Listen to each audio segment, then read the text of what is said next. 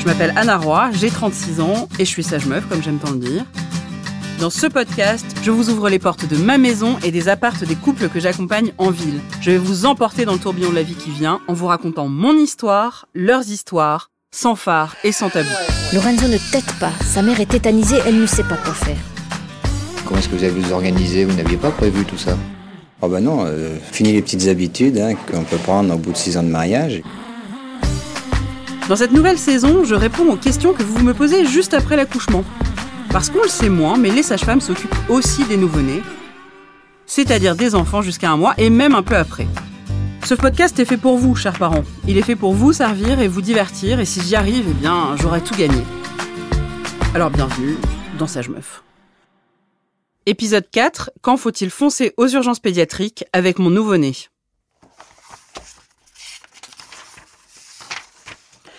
28 novembre 2021, Paris, 10e arrondissement. Il fait un froid de canard.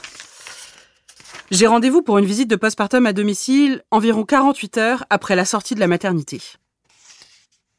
Je débarque chez un couple que je connais très bien parce que je les ai accompagnés pendant la grossesse. Et je les aime bien. Ils s'appellent Stéphane et Laura.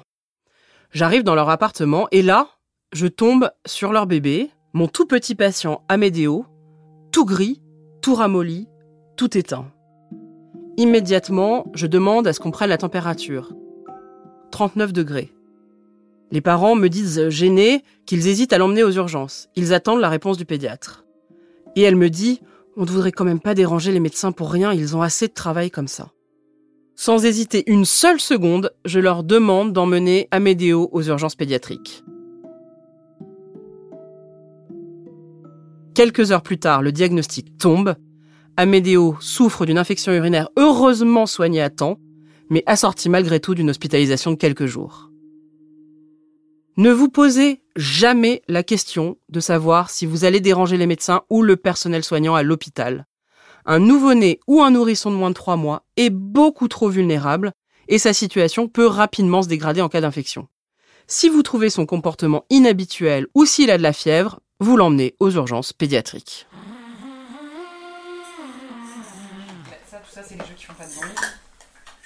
On retrouve Marie et Hugo, les parents d'Antoine. Lui, il faut le dire, est nature pour le moins inquiète. Il redoute la moindre infection et il passe sa vie à scruter son petit Antoine à la recherche d'un signe suspect. Hugo euh, est quelqu'un de très euh, euh, attentif à tout ce qui est hygiène, santé, alimentation, température. Donc c'est pour ça que moi je l'appelle euh, à la maison euh, la haute autorité de l'hygiène et de la santé. Donc c'est vrai que c'est des sujets euh, sur lesquels je suis pas inquiète puisque je sais que de toute façon il sera plus inquiet que moi et il sera là pour gérer quoi qu'il arrive. Jamais j'ai lavé une tétine parce que je sais que de toute façon tout le panel de tétines qu'on a à la maison est tout le temps propre puisque Hugo est là. Il y a un épisode en particulier dont se souvient Hugo. On est samedi, on est euh, dans le salon en train de jouer tous les trois. Et là, je fais un bisou sur le front d'Antoine et je m'aperçois qu'il est vraiment brûlant. Donc on va dans la salle de bain pour lui prendre sa température.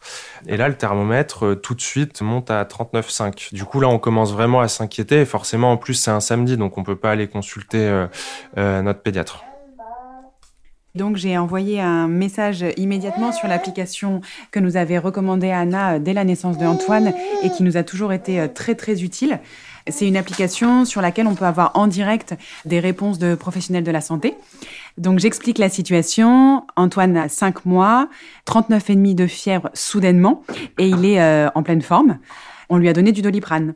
Donc la puéricultrice qui me répond est très rassurante et m'explique qu'à cet âge-là, c'est certainement une poussée dentaire, de le découvrir, euh, ce qu'on fait, et euh, de reprendre la température euh, quelques heures après pour voir si le doliprane a fait effet. Et ça a été le cas. On lui a donné du doliprane avant de se coucher, et ça a été finalement plus de peur que, que de mal. Et puis, il me semble qu'avant de le coucher, il était revenu un gros 37,8, mais rien d'inquiétant. Ce qui nous a rassuré tout de même, c'est qu'Antoine avait déjà cinq mois et que le pédiatre nous avait bien dit qu'il fallait s'inquiéter à la moindre fièvre avant trois mois. Donc finalement, je dirais qu'Antoine était déjà un petit garçon solide, donc c'était quand même moins inquiétant. Si nous avait fait ça avant trois mois, je ne sais pas dans quel état on aurait été. Effectivement, Marie avait moins de raisons de s'inquiéter parce qu'Antoine a eu cette grosse poussée de fièvre alors qu'il avait plus de trois mois. Arnaud Pfersdorf, mon ami pédiatre, que vous avez déjà entendu dans ce podcast, a été réanimateur pédiatrique pendant plus de 30 ans.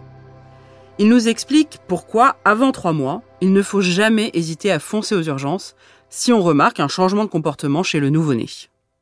Souvent, on entend dire il faut aller aux urgences sans passer par la case pédiatre ou sage-femme ou médecin généraliste dans un certain nombre de cas au cours des deux premiers mois. Peux-tu nous dire quels sont ces motifs qui doivent faire que les parents aillent aux urgences pédiatriques? Les deux premiers mois, c'est un moment de transition extrêmement important parce qu'un enfant peut faire une méningite, peut faire une infection extrêmement grave sans qu'il y ait de température.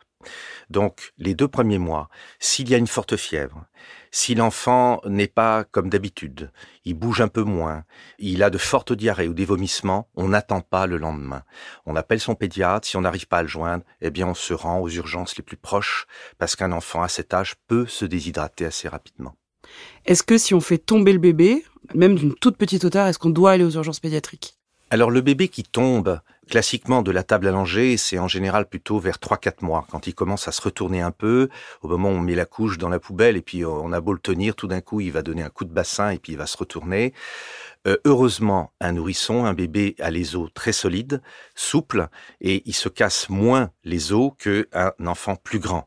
Mais il est évident qu'il faut tout de suite évaluer la situation, voir comment il réagit, appeler le médecin, son médecin, faire une visio si besoin, et dans certains cas, appeler le SAMU. Si on a une inquiétude, il vaut mieux appeler le médecin pour rien plutôt que le contraire et d'avoir tendance à minimiser un peu. Je récapitule. Le plus important dans tout ça, c'est de tout miser sur le suivi de prévention. Le premier mois, voyez d'abord un médecin pédiatre ou un médecin généraliste qui a l'habitude de s'occuper des bébés.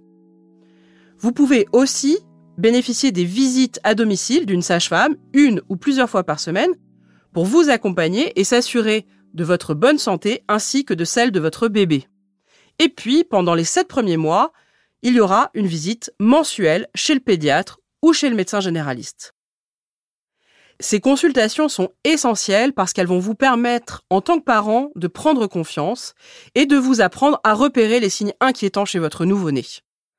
En revanche, si un enfant de moins de 3 mois a de la fièvre, si son comportement change brutalement, s'il a fait une chute ou un malaise, s'il a été mordu ou qu'il est victime d'un accident de voiture, ou que sais-je, alors on ne se pose pas de questions et on fonce directement aux urgences pédiatriques.